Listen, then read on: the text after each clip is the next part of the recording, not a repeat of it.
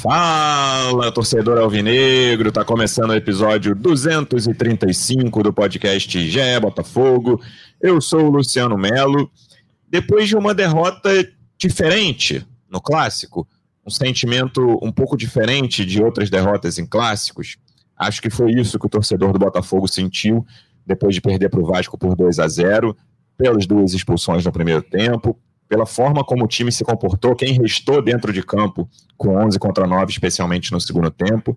A gente vai conversar sobre esse jogo, o que ele indica daqui para frente. Já tem outro clássico na semana que vem. Estou recebendo aqui um dos repórteres que cobrem o dia a dia do Botafogo no GE. Como é que você está, Giba Pérez? Seja bem-vindo.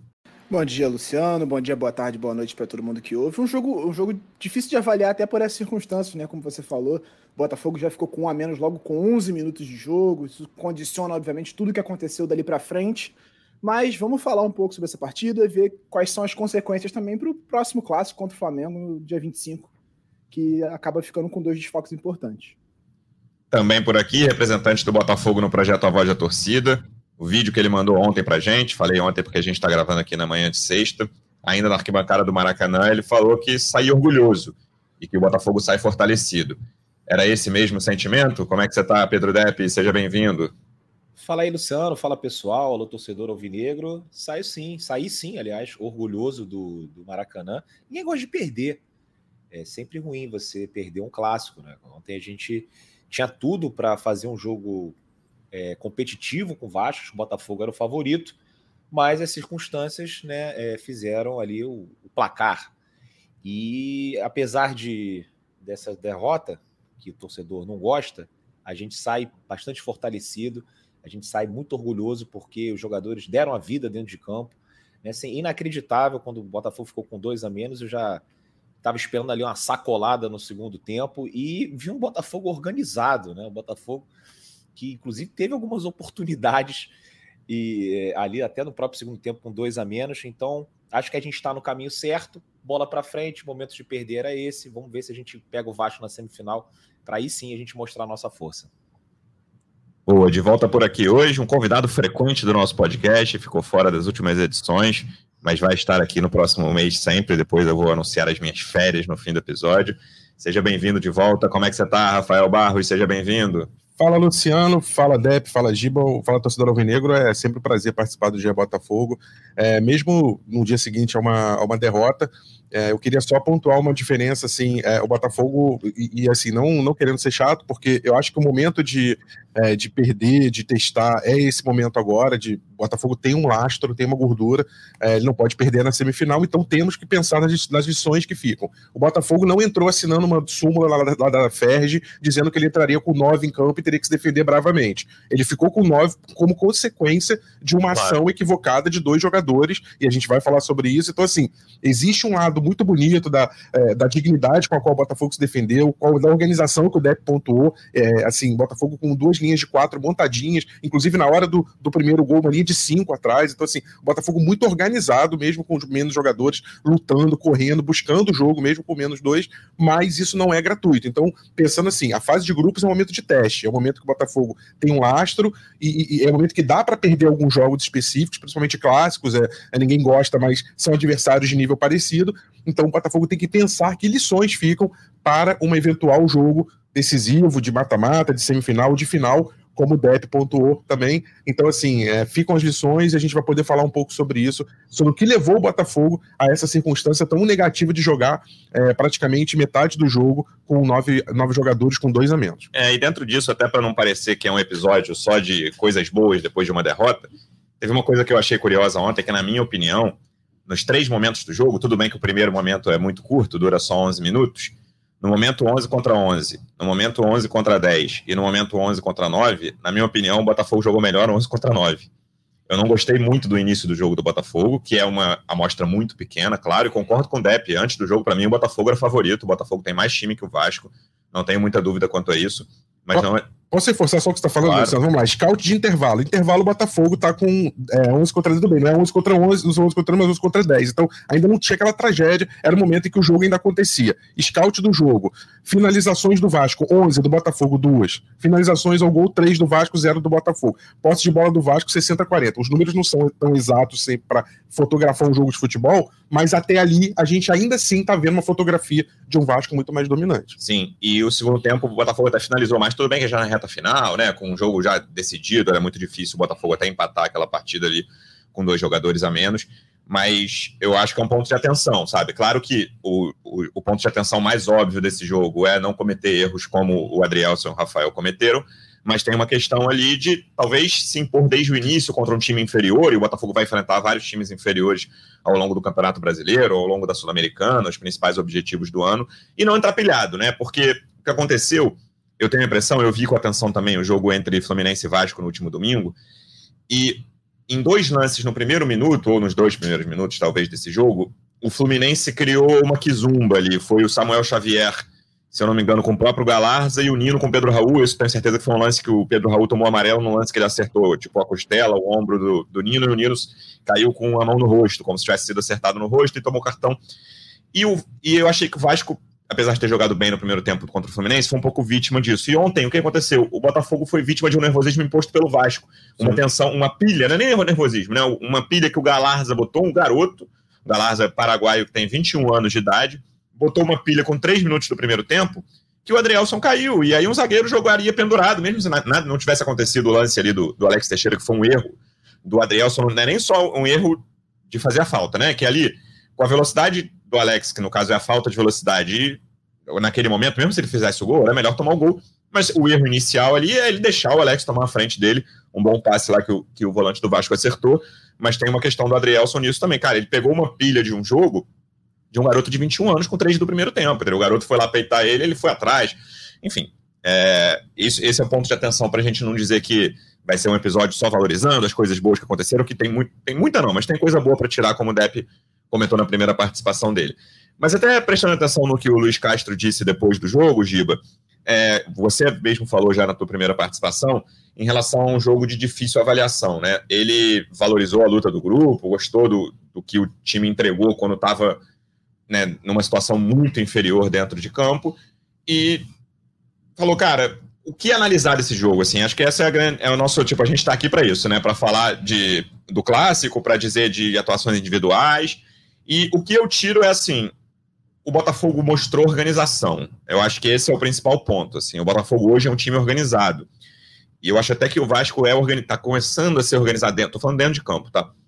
E o Luiz Castro hoje, e aí já faz alguns meses isso, não é uma coisa de 2022, o Luiz Castro é um técnico que consegue dar organização ao time depois de um início difícil, né? A gente falou aqui muito no primeiro turno do, do Brasileiro do ano passado que o Luiz Castro não estava conseguindo fazer uns jogos do jeito que ele queria. E, obviamente, ontem eu não estou dizendo que foi um jogo do jeito que o Luiz Castro queria.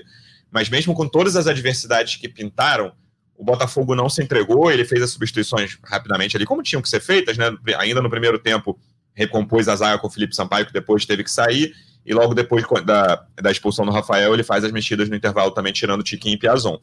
Então, acho que isso é o que eu consigo tirar, assim, cara. O que, que a gente fala de dentro de campo? Claro que a gente vai falar de brilho, a gente vai falar de torcida, a gente vai falar de tudo que rodeou o jogo, a gente vai falar de moles de dois jogadores, Adrielson e Rafael, que foram decisivos.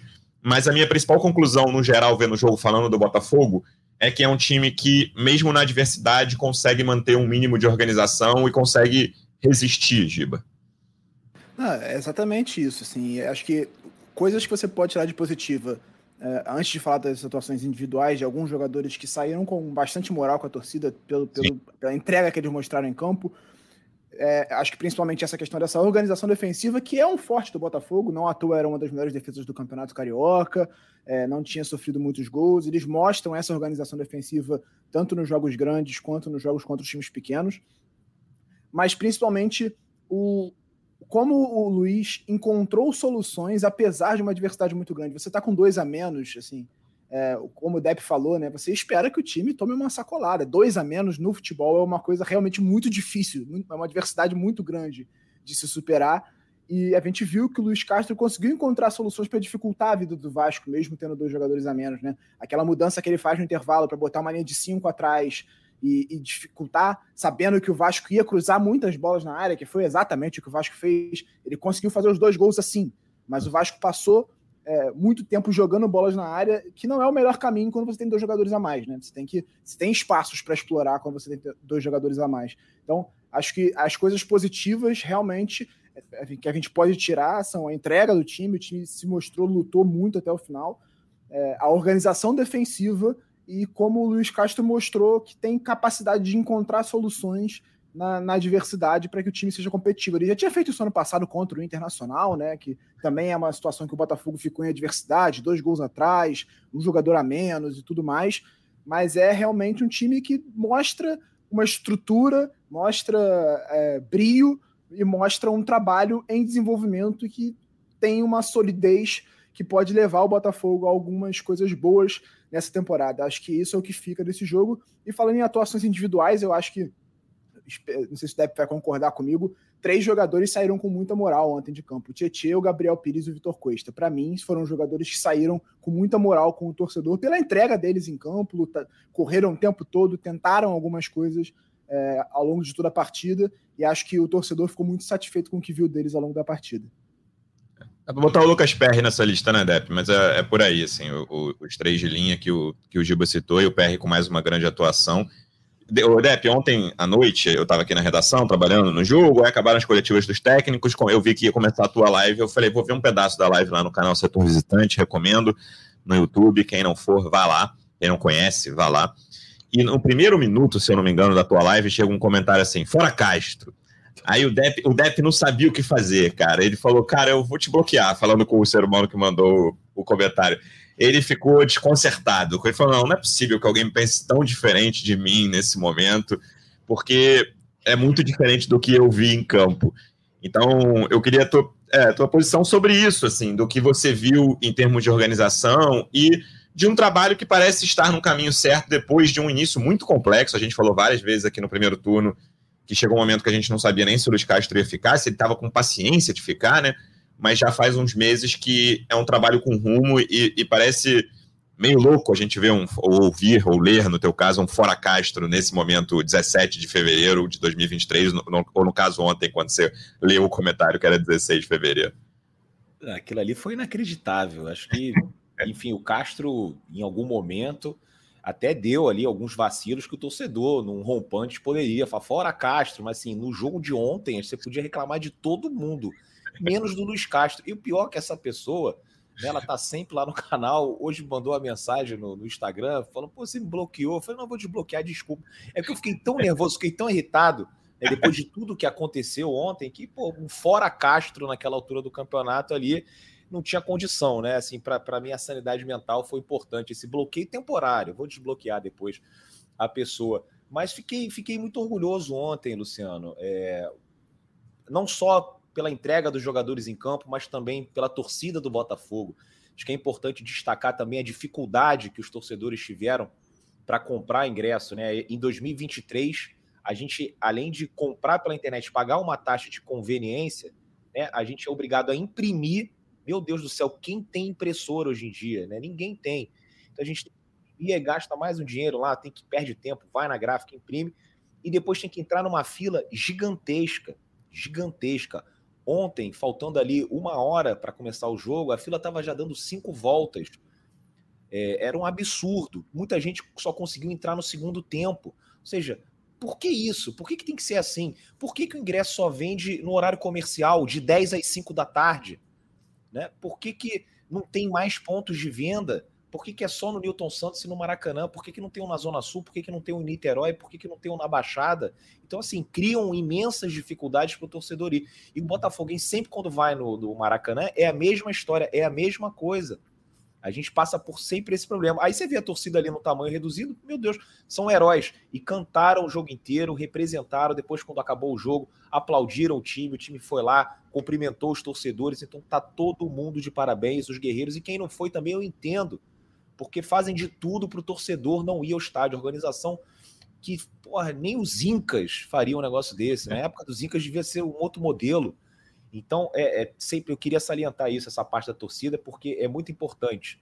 Né? É muito importante que façam, que tratem bem o torcedor. E o Botafogo trata bem o visitante lá no Newton Santos. E eu não quero que o Botafogo passe a tratar mal. Eu quero é ser bem tratado. Eu quero que todos os torcedores sejam bem tratados, do Flamengo, do Fluminense, do Vasco e o do Botafogo. E assim, o jogo de ontem, o, o Rafa foi muito bem quando ele fala que né, o, acabou que foi lindo. Nossa Senhora, o Botafogo ali, os guerreiros com nove em campo, uma organização impressionante, né? E o Vasco criando pouco. O Vasco fez dois gols de bola cruzada na área, né? Uma bola desvia Isso. No lateral do Botafogo. Se não desviasse, talvez ali o, o Carly tivesse na jogada, né? Mas, enfim, o Alex Teixeira acabou é, se aproveitando ali da situação. Então, assim, para chegar nesse ponto, dois jogadores né, acabaram é, assim destruindo a noite do Botafogo. O Adrielson ali faltou inteligência, mas acontece nas melhores famílias. Acontece nas melhores famílias. Eu estava secando o Vasco, Luciano, naquele jogo contra o Ituano. E, e logo no início, três minutos, né, o jogador tira a bola ali com a mão, né, ele troca o gol pelo pênalti e a expulsão. Não, é inteligente isso, né? Mas eu entendo, no momento ali, dá para dá entender. Agora, o Rafael, essa expulsão dele já estava desenhada há muitos jogos. Todo jogo ele entra muito pilhado. Ele reclama com todo mundo, ele fala alto com o juiz, ele chega junto nos adversários, ele é sempre o primeiro ali a chegar naquele no empurra empurra. E ontem eu escrevi no Twitter, né, logo no momento da expulsão, que eu fiquei, imagina só com quão irritado eu fiquei naquele momento. Você está vendo ali, você está no estádio e de repente é, é, é, tira completamente a possibilidade de você tentar um empate e chega uma nova possibilidade de você tomar uma goleada. Então eu falei, se o, o Rafael não tem condições psicológicas de atuar pela camisa do Botafogo. Óbvio que ali eu dei uma exagerada, porque eu também estava nervoso. Mas assim, ele tem que rever as atitudes dele. Né? Eu não quero descartar o Rafael, que também não vem jogando nada, tá? Mas eu não quero descartar o Rafael, porque é um ativo do clube, é um cara que já mostrou potencial na carreira dele. Agora, desse jeito, não tem a menor condição, porque prejudicou o Botafogo num jogo de fase de grupos de Campeonato Carioca, mas e numa semifinal de Sul-Americana, numas quartas de final da Copa do Brasil? Porque esse vem sendo o comportamento do Rafael nos últimos jogos. Dep, Luciano, Giba, deixa, deixa eu falar um negócio aqui que vai desagradar 99% do torcedor, mas não tem problema não, já estou acostumado. É, e aí eu tô muito à vontade, porque no jogo de ontem, curiosamente, dois alvinegros declarados que jogam no Botafogo, um fez uma partida péssima e um fez uma partida maravilhosa. Eu tô fazendo aqui o meu meia-culpa. Eu critiquei muito o Gabriel Pires, estava fora de forma, o Gabriel Pires está se condicionando e com isso o futebol dele está aparecendo. Então, também outro alvinegro. Agora, é, a gente precisa parar com essa lenda de achar que o jogador torce pelo clube, vai jogar mais, melhor ou pior. Uhum. Porque esse pensamento que faz com que o torcedor passe a mão na cabeça, passe pano, ache que o jogador é, tem um lastro maior porque ele se declarou torcedor. E é esse pensamento que faz, inclusive, que causa uma praga no nosso, na, na, na nossa área, que quando um comentarista, quando um narrador, quando, é, enfim, um apresentador vai falar, o torcedor fica fiscalizando para tentar descobrir qual é o time dele. Um árbitro, quando vai apitar, entra na rede social para tentar ver qual é o time do árbitro. Como se isso tudo influenciasse é, o, o, papel profissional daquele atleta. O Garrincha não torcia pelo Botafogo, o Roberto Dinamite não torcia pelo Vasco. Tá? Então, assim, se você pegar uma lista imensa de, de, de, de jogadores e ex-jogadores, é, o Marcelinho Carioca não torcia para o Corinthians. Então, assim, é, a gente vai começar a ver uma. uma o Jefferson não torcer para o Botafogo, uhum. né? De, depois passou a torcer. Da mesma forma que o jogador, quando para de jogar, todo mundo fala, ele, ele, assina a primeira certidão de óbito, porque ele deixa de ser jogador e a vida dele, ele começa uma nova vida, como se ele morresse pela primeira vez. O jogador, ele pode nascer. Pra, é, torcedor daquele clube já com 20, com 30 anos de idade. Isso é normal. Então a gente tem que parar com esse discurso pra, de passar a mão na cabeça do jogador porque ele é torcedor eu concordo quando o Depp fala, o Rafael é um ativo porque ele tem uma carreira, ele tem uma carreira é, lá fora sólida, boa, ele veio com, com, com uma vontade de, de, agregar, mas a gente não pode, porque eu tenho visto muito em rede social, muitos comentários de, de pessoas, torcedores falando, não, vamos dar um crédito porque o cara torce pro Botafogo. Gente, isso não é o menor. Já pensou se o Luciano aqui só pudesse escalar, botar setorista para cobrir clube que torcia, torcesse pelo clube? Já pensou se a gente só pudesse escalar a mesa dos programas do, do, do Globo, Sport TV, todos os programas esportivos do Brasil, só com, com quem torcesse pro clube, a gente, não, a gente ia parar o futebol, não ia ter futebol, gente. Tem uma coisa que vai além aí, cara. Aliás, ô Rafa, só uma coisa, assim, o Botafogo começou a engrenar, né, fora de campo, quando saíram os botafoguenses. Entrou um americano, veio o outro, não sei de onde, o Tyler, acho que é. torce para outro time e tal. Quando saiu o Botafoguense, mas a única posição que tem que torcer pro Botafogo é a do Depp, porque você imagina um voz da torcida que não torcesse pro clube. Cara, aí, aí a gente tá ferrado. Tirando o Depp, eu acho que tá tudo certo. Tem uma coisa aí que vale para todas as profissões que você citou, que é profissionalismo. E aí, além da torcida, eu deixo até a torcida do Rafael de lado nessa análise. Ele ontem, eu não estou dizendo que ele é, mas ele ontem, ele foi um mau profissional. O que ele fez ontem foi falta de profissionalismo. Perfeito. E aí eu até vi poucos, não foram muitos, tá? Para não ser injusto com a torcida alvinegra, reclamando da expulsão. Ele não acertou exatamente o rosto do cara com o punho. Cara, o que o Rafael fez ali, dando socos pro ar, ele podia ser expulso se ele não tivesse tocado em ninguém, cara. Ele tava, ficou absolutamente descontrolado, entendeu? É muito raro você ver. Eu tava vendo o jogo pela TV, o Depp tava no estádio. Quando a, a câmera tinha cortado, mostrado, não sei, estava na hora, logo depois da marcação do pênalti, não sei se estava mostrando algum replay ali do lance do, do Carly com o Puma. Quando volta, você vê um cara dando socos ao ar, assim, completamente fora do tom, completamente, entendeu? Isso é falta de profissionalismo. Então, é, esse é o ponto, assim. E aí, eu tô com uma dúvida, é, vou perguntar isso pro Depp de novo. Depp, você não acha? Eu tô com a impressão de que o, o Adrielson é, tá sendo pouco criticado, digamos assim, pelo que aconteceu ontem. Porque, na minha opinião, é, tá, o foco tá muito no Rafael. E tô contradizendo quase o Rafa, que falou que tem muito torcedor que passa pano pro Rafael por ele ser torcedor do Botafogo. Mas tem uma questão de o Rafael, de o Adrielson ser um cara mais querido hoje pela torcida, por estar, no, desde que chegou, joga muito pelo Botafogo. Mas ontem, para mim, cometeu três erros em 11 minutos. É, tem o erro do cartão amarelo, que eu falei aqui de ser pilhado. Tem o erro do Alex, dele deixar o Alex passar à frente. E tem o erro dele derrubar o Alex. Na minha opinião, o terceiro, como você citou aí o Ituano e Vasco, talvez seja até o menos grave, porque é muito instinto. Como, ah, como o cara que botou a mão na bola, é muito difícil aquele cara pensar, né? O chute saiu, vou botar a mão, não vou. Ontem, acho até que o terceiro erro seja o menos grave, porque e é o mais decisivo, né? Porque ele fala, ih, ih caramba, quase que eu falo a palavra aqui, ih caramba, o cara tá na minha frente, vai, vai de cara pro gol dentro da área, vou, vou puxar ele. É, é meio segundo ali. Mas ele foi. Ele é o cara que começa a condicionar o jogo, né? Assim, 11 contra 10 de, em, em 80 minutos já é muito difícil, muito difícil. Claro que o Rafael, sei lá, vamos pensar aqui, o Botafogo, tudo, tirei isso, não sei de onde, mas vou botar números aqui. O Botafogo começou o jogo com 45% de vitória, 30 de empate e 25 do Vasco. Acabei de inventar esses números aqui, mas era mais ou menos o que eu achava. A partir do momento do Adrielson, os 45% vão para 10, né, por cento de vitória do Botafogo. Tudo bem que o Rafael vai para 0,1, né, a partir do momento do, do Rafael. Mas o Adrielson condiciona muito o jogo também. Claro que eu não estou dizendo aqui que tem que, né, nossa, apedrejar o Adrielson em praça pública, pelo amor de Deus, porque ele é um ótimo jogador desde que ele chegou. Mas o erro dele foi muito condicionante também e claro que o Rafael vem dessa sequência, Depp, mas o Adrielson cometeu um erro que a gente não costuma ver o Adrielson cometer desde que ele chegou ao Botafogo.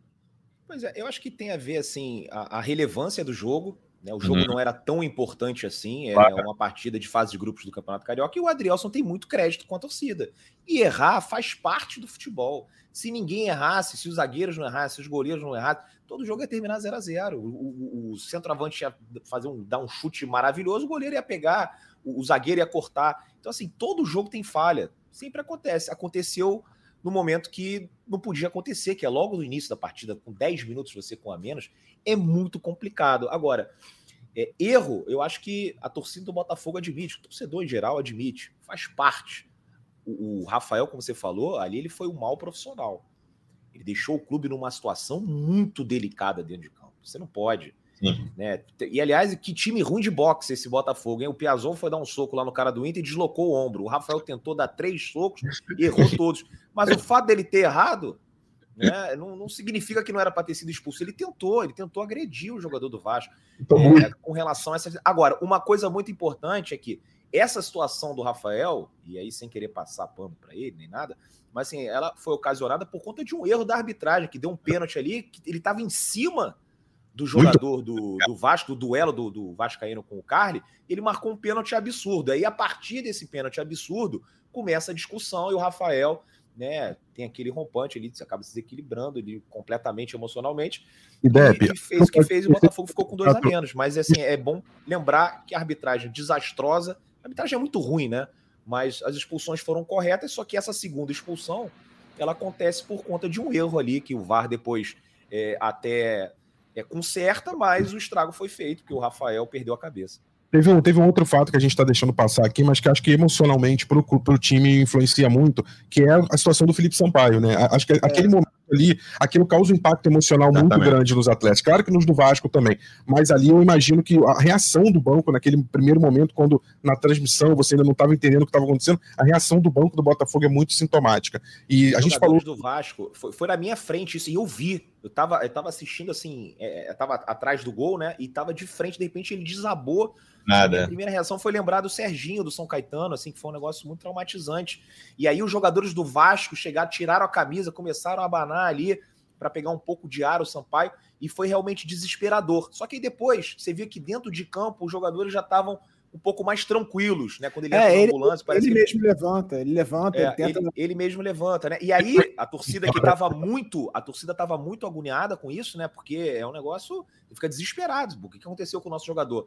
E aí depois ele começa a dar os sinais que estava melhor e entra o Carly. E o Carly incendeia a torcida do Botafogo. A torcida do Botafogo ama o Joel Carly. É impressionante como ele, ele sempre tá, ele sempre aparece nos momentos mais difíceis e acho que foi também, apesar de, enfim, já tá numa fase final de carreira, né, já não ter mais a, ele nunca foi um jogador rápido, né, mas está cada vez é, mais lento, um jogador que, enfim, tem as suas limitações, mas ele deixa, é outro que dá a vida em campo, deixa tudo em campo.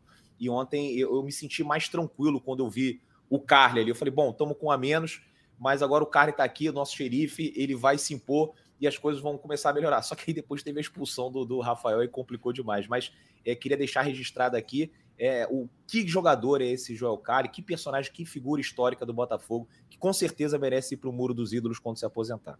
É, só só para dar um pitaco sobre a questão do Rafael, Luciano. É, eu acho que tem dois fatores, além do, do fato do Adrielson ter muito mais crédito do que o Rafael pelas atuações, tem um outro fator que acho que é preponderante, que a expulsão do Adrielson é uma expulsão de jogo. Acontece, foi uma decisão errada, obviamente, condiciona demais a partida, até por ser aos 11 minutos de jogo. É aquele tipo de lance, se é aos 47 do segundo tempo, você aceita que o zagueiro faça falta para evitar o, o gol. Agora, aos 11 minutos, você acaba prejudicando demais a partida mas é um lance de jogo, acontece, é uma tomada de decisão errada, enfim. O Rafael não, é uma agressão, uma tentativa de agressão, no mínimo.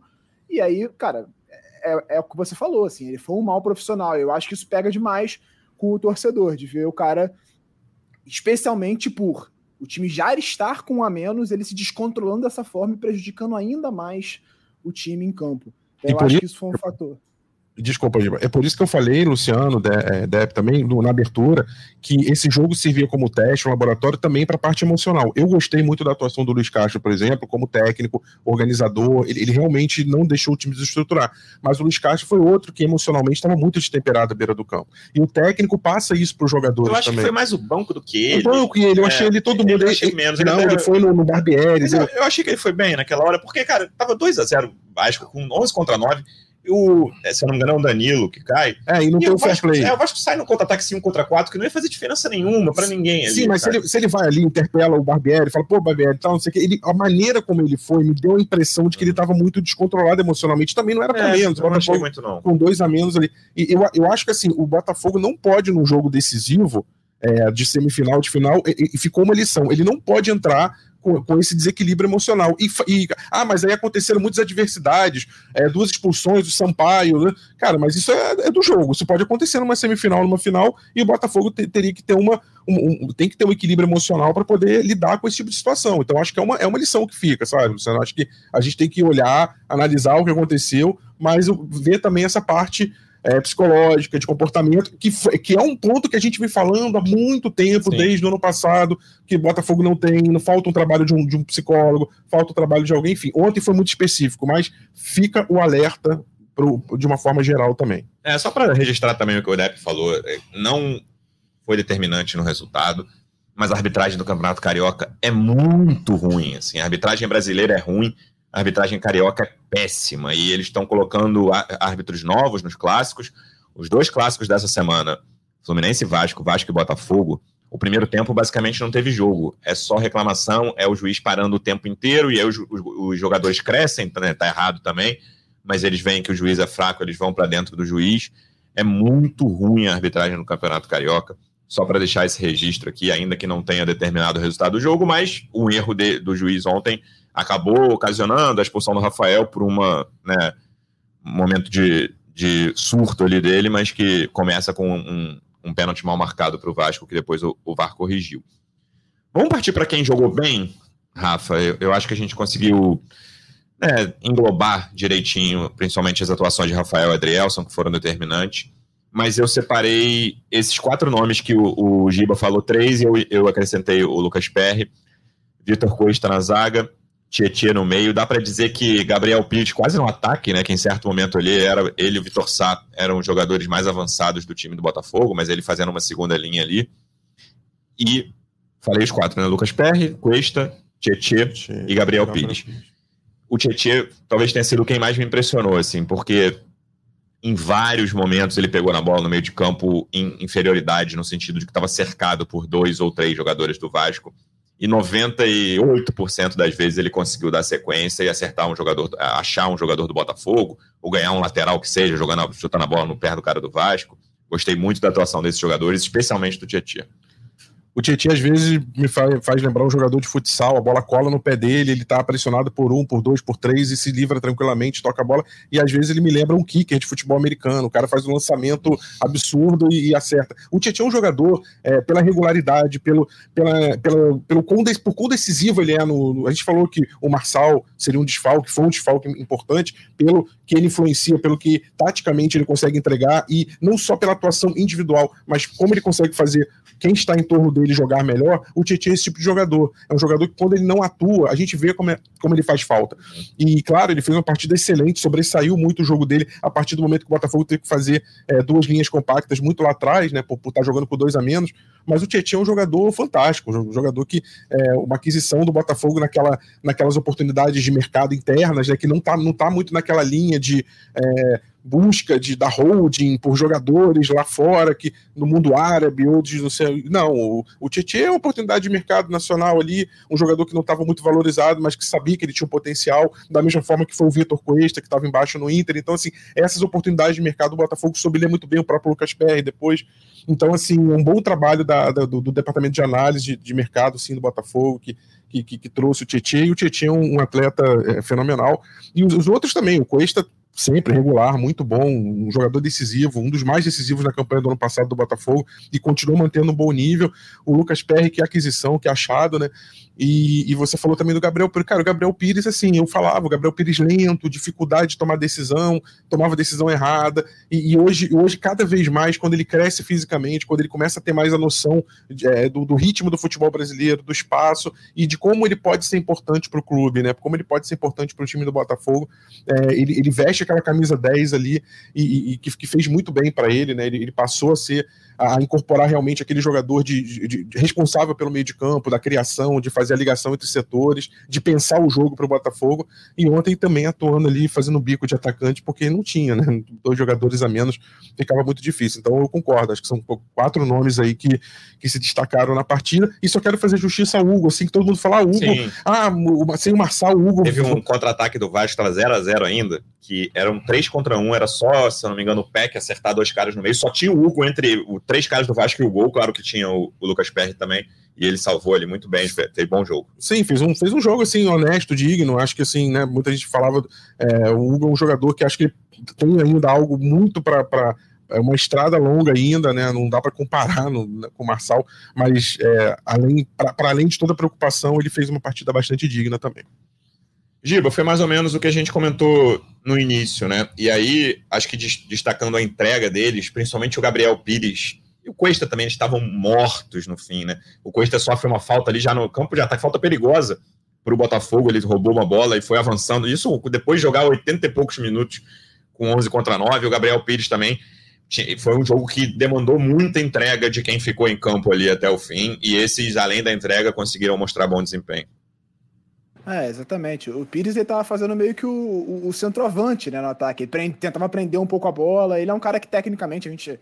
Acho que na minha primeira participação aqui no podcast a gente falou muito sobre isso, né? Como tecnicamente o Gabriel Pires é um jogador acima da média, até pensando em futebol brasileiro, mas que fisicamente ele não conseguia colocar o ritmo que a técnica dele necessitava. Agora a gente está vendo ele evoluir nesse sentido. É claro que a gente precisa fazer a ponderação de que é o campeonato carioca, ainda é começo de temporada, ele precisa mostrar isso quando uh, os jogos começarem a complicar um pouco mais, mas a gente está vendo um Gabriel Pires diferente da última temporada, em, em alta e com o torcedor caindo nas graças do torcedor, né? Porque a torcida do Botafogo pegava muito no pé dele, pegava no pé do Piazon também, que é um jogador que é, ganhou um pouco de moral nos últimos jogos. Até o jogo contra o Bangu, que eu estava no estádio lá cobrindo, ele, a torcida cantou Fica Piazon, eu fiquei até surpreso na hora, é, depois do gol dele, né, obviamente. É. Que é um condicionante, mas é, são jogadores que a gente via que chegaram no meio da temporada, que estavam se integrando ainda ao clube, entendendo como se recuperando no futebol brasileiro, né? Se reacostumando com o ritmo de daqui, que joga quarto e domingo quase o tempo todo, e que agora, com a pré-temporada, mais tempo no clube, estão se firmando e mostrando a qualidade técnica que eles têm. Assim. O Tietchan a gente já via, já viu jogando muito bem aqui em outros vários clubes, né? Ele jogou muito bem é, por onde ele passou e está mostrando isso também no Botafogo. Ele, é um, ele controla aquele meio campo, faz a saída com perfeição, escapa muito bem da pressão. É, é quase um quarterback, né? Como o, o Rafa citou, lançando bolas para o ataque. o Giba é especialista me corrigiu. Eu falei, olha, olha que eu falei kicker, claro que não era kicker. Eu pensei no quarterback, é claro que é o cara que lança com a mão, né? O kicker é com o pé, mas não tem nada a ver, é o quarterback, você tem razão, Giba. Ele faz com o pé o que o quarterback faz com a mão, Rafa, tá tudo certo. Então, realmente, é, é, é um, são jogadores que nesse momento se destacam e criam essa espinha dorsal do que vai ser o Botafogo pro resto da temporada, né? É, eu tinha separado até um tópico para a gente falar de torcida, Dep, mas eu queria misturar com, com esses caras que jogaram bem, porque foram caras. E aí a gente tem o Gabriel Pires, como o Rafa já citou, e eu vi que o Dep também postou no Twitter que, que é torcedor do Botafogo, mas mostra, reforça o que o, o Rafa falou aqui sobre ah, tem que ser torcedor são jogadores que representaram o torcedor do Botafogo dentro de campo ontem. E tinha até um argentino representando o torcedor do Botafogo, né? No caso, o Cuesta. Tinha o Carly também, que não, não teve um grande desempenho, mas que talvez seja o símbolo maior nos últimos anos aí de torcedor do Botafogo dentro de campo.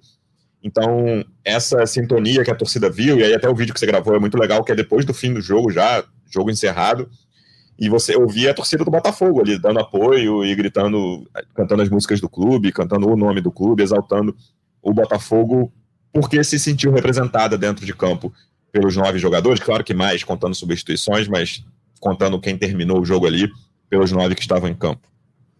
Pois é, o jogador ele não tem que ser um torcedor dentro de campo, ele tem que ser profissional. Né? Foi isso que a gente já debateu aqui, faltou o Rafael e sobrou para o Gabriel Pires e para todos os, os, nove que estavam em campo ali com todas aquelas dificuldades. E deve ser, cara, 10 contra 11 já é muito difícil, 9 contra 11 é um negócio assim absurdo. E o que eles fizeram, acho que acabou refletindo na arquibancada. A torcida do Vasco é uma torcida conhecida por ser uma torcida muito vibrante, né? Assim, eu, eu, gosto de ser justo quando eu falo de futebol. E a torcida do Vasco você tem que bater palma, porque o que ela faz em São Januário, o que ela faz nos Jogos do Maracanã, é realmente impressionante. É uma torcida, é, assim como a do Corinthians também é muito forte, canta o jogo todo. Mas ontem, mesmo contra essa torcida vibrante, mesmo contra tudo que estava acontecendo dentro de campo, a torcida do Botafogo deu um show. Eu não ouvi a torcida do Vasco em nenhum momento.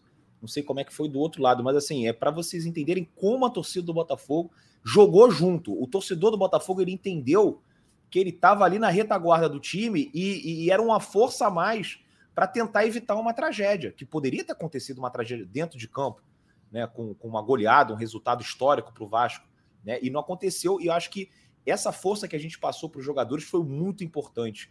Então a gente tem que destacar sim o torcedor do Botafogo que entendeu a situação da partida, né? Que em vez de se preocupar com arbitragem, se preocupar com qualquer outra coisa, falou assim: não, a gente tem que agora ficar do lado desses caras e tentar minimizar os danos. E acho que a gente conseguiu com êxito. Por isso que a torcida do Botafogo sai feliz do estádio, feliz entre aspas, sai orgulhosa, acho que é o melhor termo para você utilizar, porque feliz ninguém fica depois de perder. Mas o, o torcedor do Botafogo ficou muito orgulhoso, né? E, e, tem muito campeonato ainda, né? Tem muito campeonato. Foi, perdeu na hora que podia perder. E, e, eu espero reencontrar o Vasco. Aliás, eu gosto muito do João Mirante, né? Inclusive, convidei para ele lá no, no, meu canal. E é um cara que eu até brinco, né? Que é o, o Vascaíno mais botafoguense do Twitter. Mas se eu fosse o João Mirante, eu estaria preocupado né? Com a maneira como o Vasco lidou com a partida, com um jogador a mais e depois um tempo inteiro com dois a mais. É, é preocupante ali. Então eu queria reencontrar o Vasco para aí sim a gente, né, em igualdade, ver mesmo quem que é o melhor. Que eu tenho dúvida que nesse momento é o Botafogo. A gente lá na frente pode acontecer qualquer coisa, o Vasco pode fazer mais cinco contratações e ficar um time maravilhoso e tal, mas não é. E acho que é, o, o Vascaíno ficou feliz com a vitória, mas acho que saiu ali com a pulguinha atrás da orelha. O Botafoguense ficou triste, mas acho que a perspectiva de uma boa temporada em 2023, eu acho que ela foi sinalizada depois dessa partida de ontem. Deixa eu fazer um adendo no que o Depp falou. Poxa, como é bom ver um clássico no Maracanã, né, gente? Assim, é, eu acho que os clubes do Rio deveriam fazer uma ter, uma, uma, uma, união, assim, uma conversa, mais conversas, para que momentos como o de ontem voltasse, voltem a acontecer. Porque, assim, tirando finais de campeonato carioca, em que isso já está previsto no regulamento da FERJ, é, qual é a chance do um Botafogo e Vasco, o Vasco e Botafogo hoje acontecer no Maracanã? Por, por livre e espontânea vontade. Claro que agora o Vasco está começando com a iniciativa, com a 777, mas assim.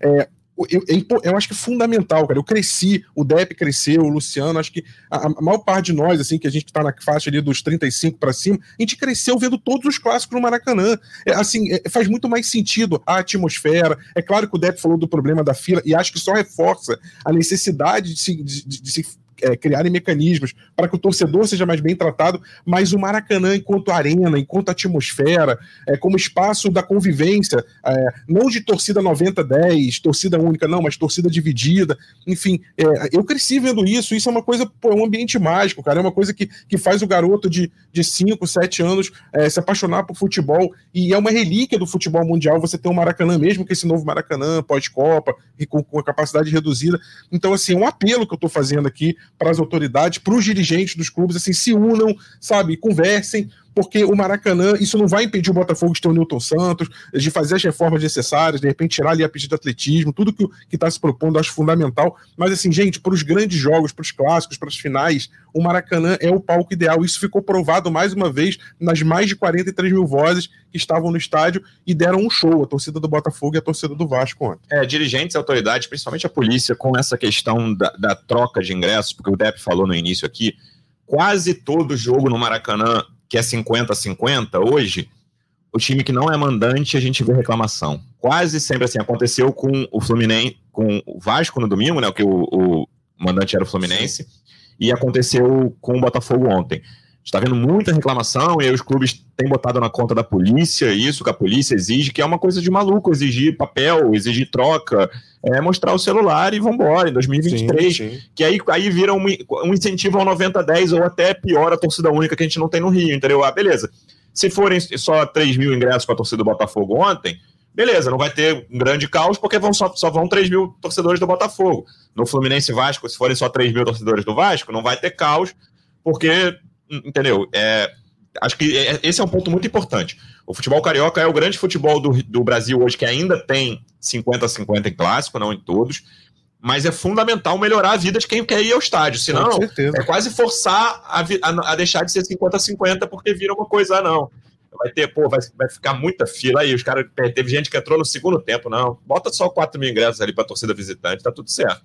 O que não, não é o que nos clássicos aqui. E não foi só a questão do visitante. Eu lembro que ano passado, na semifinal da Copa do Brasil, no jogo do Flamengo contra o Corinthians e no jogo do Fluminense contra.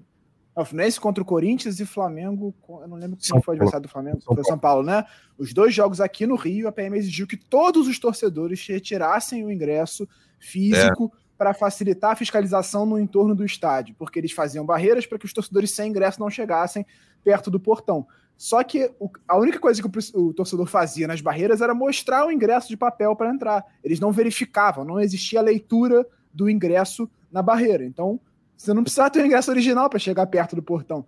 Essa fiscalização não faz o menor sentido, só atrapalha a vida do torcedor, afasta o público do estádio e corroborando o que o Rafa falou, Acho que qualquer um de nós aqui que foi no Maracanã com 50-50, existem poucas sensações melhores do que você comemorar um gol do seu time e ver metade do estádio calado. Assim. É, o, o, o, clássico com 50-50 é fantástico e é muito importante para a vivência do futebol, para a formação de torcedores apaixonados. Então, é, realmente é um apelo que a gente faz para que é, essa, esse funcionamento seja melhor é preciso que as barreiras verifiquem os ingressos, façam a leitura dos ingressos para as pessoas não chegarem perto, e aí você não precisa querer seja físico. Isso pode ser feito no celular, pode ser feito de qualquer outra forma. Quem quiser ter o ingresso físico também não tem problema, mas facilitar a vida do torcedor para aquisição do ingresso e para chegada ao estádio é muito importante, porque senão, cara, o cara tem acesso na TV dele para ver o jogo, para que, que ele vai sair de casa, passar perrengue, pagar caro para ver o jogo, né? É isso. E aí vem outro clássico pela frente, Dep. No próximo fim de semana, sem ser agora no Carnaval, Botafogo e Flamengo em Brasília. Você já está com a sua passagem comprada. Botafogo vai ter desfalques, né? Rafael Adrielson, provavelmente Felipe Sampaio, vamos ver, né, como é que vai estar a situação clínica dele, tem um tempinho até o jogo. Volta o Segovia, que não teve condições de jogo ontem por causa daquela questão que era um jogo atrasado da terceira rodada. Tem essa opção, vamos ver como é que o Luiz Castro vai escalar esse time. Talvez o Flamengo poupe jogadores, que é entre os dois, é uma partida entre os dois jogos da Recopa. Então existe a chance de o Flamengo não estar completo. É um jogo bom para o Botafogo sair com a vitória em Brasília.